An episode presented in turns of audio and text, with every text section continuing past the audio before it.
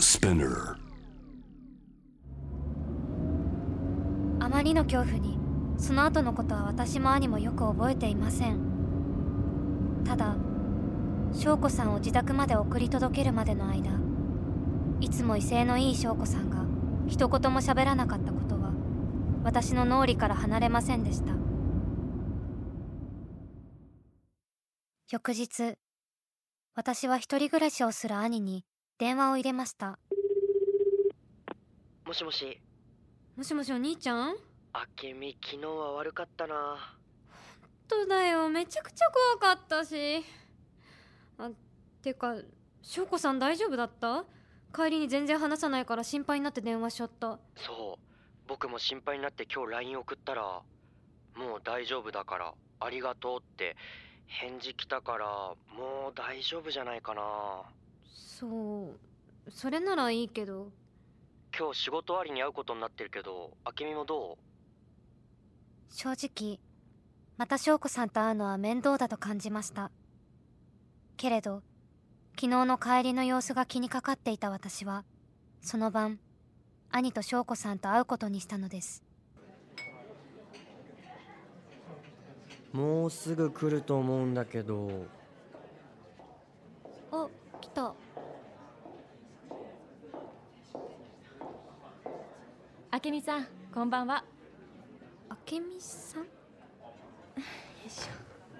あカズマさんここハンバーグがとっても美味しいんですってそれ頼まないおー、おー。その晩の食事は終始和やかな雰囲気でしたしかし私は翔子さんの様子を奇妙に感じていました翔子さんにさん付けで呼ばれたことなんて初めてです翔子さんは兄にも優しく接していましたまるでそう別人のようなのです本当にこのハンバーグ美味しいうん、本当だ。今度は私がカズマに作ってあげるねハンバーグうん。きっとよほどあの出来事がショックだったのだろう私はそう思うようにしました数日後兄から電話がかかってきました兄ちゃんどうしたのいや、今、翔子の家に行ってきた帰りなんだけどさ、気分がいいから電話してみた。酔ってんのあ軽くな翔子が付き合いやすくなってびっくりだよえほらこの前一緒にご飯しただろその時感じなかったうん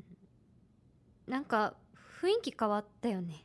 前はめちゃくちゃだった部屋も綺麗に片付いてたし手作りのハンバーグまでごちそうしてくれてさ喜んで話す兄とは裏腹に私は気持ち悪さを覚えていました人ってそんなに変わるものでしょうかお兄ちゃんうんもっと他にいい人がいると思うよはなんか気味が悪いよ翔子さんとは別れた方がいいと思うあっけみ何言い出すんだよ僕は今翔子に夢中なんだよ翔子が変わってあけみなら喜んでくれると思ったのに兄は私の話に聞く耳を持ちませんでしたそんなある日翔子さんから連絡がありショッピングに誘われました翔子さんの様子が気になっていた私は行くことにしましたあけみさん今日は付き合ってくれてありがとういえあこれかわいいうわ高っそれあけみさんにすごく似合いそうえ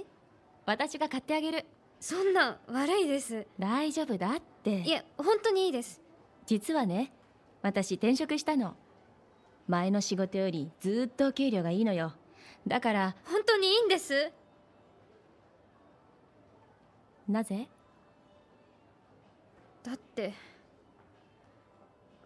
なにあなたは翔子さんに思えないからえ私は翔子よおかしいそう思えないもしかしたら本物の翔子さんはあの廃病院の女子トイレの個室に私は翔子さんの顔を見てゾッとしました翔子さんは今まで見せたことのない恐ろしい目をして私を睨んでいたのです翔子さんは口元だけで笑って人差し指で私の口を軽く塞ぎましたそしてシーンそう静かに笑いました私は恐ろしくて何も言えなくなってしまいました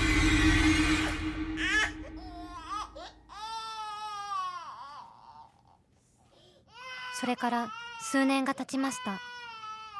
私は顔を真っ赤にして泣いている甥っ子を見つめていましたおーよしよしよしよしほれほれあら美味しいミルクですよありがとう証拠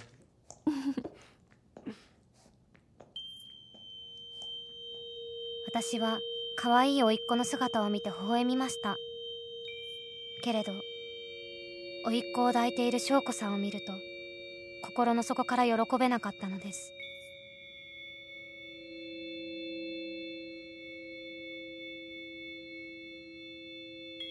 私はふと思うのですもしかしたら本物の翔子さんはまだあの廃病院の女子トイレの個室の中にいるのではないでしょうかそして助けを求めてひたすらドアを叩いているのではないでしょうか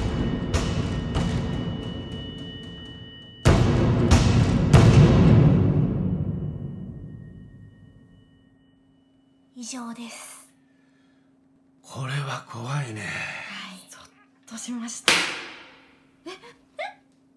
え何ですか今のえラップ音いや建物が古いだけでしょすいませんすいません鶴田監督すいませんあのちょっとちょっと気分悪くて大丈夫ですかえすいませんあのあの今日上がっていいですかえあああはいあのいやちょっ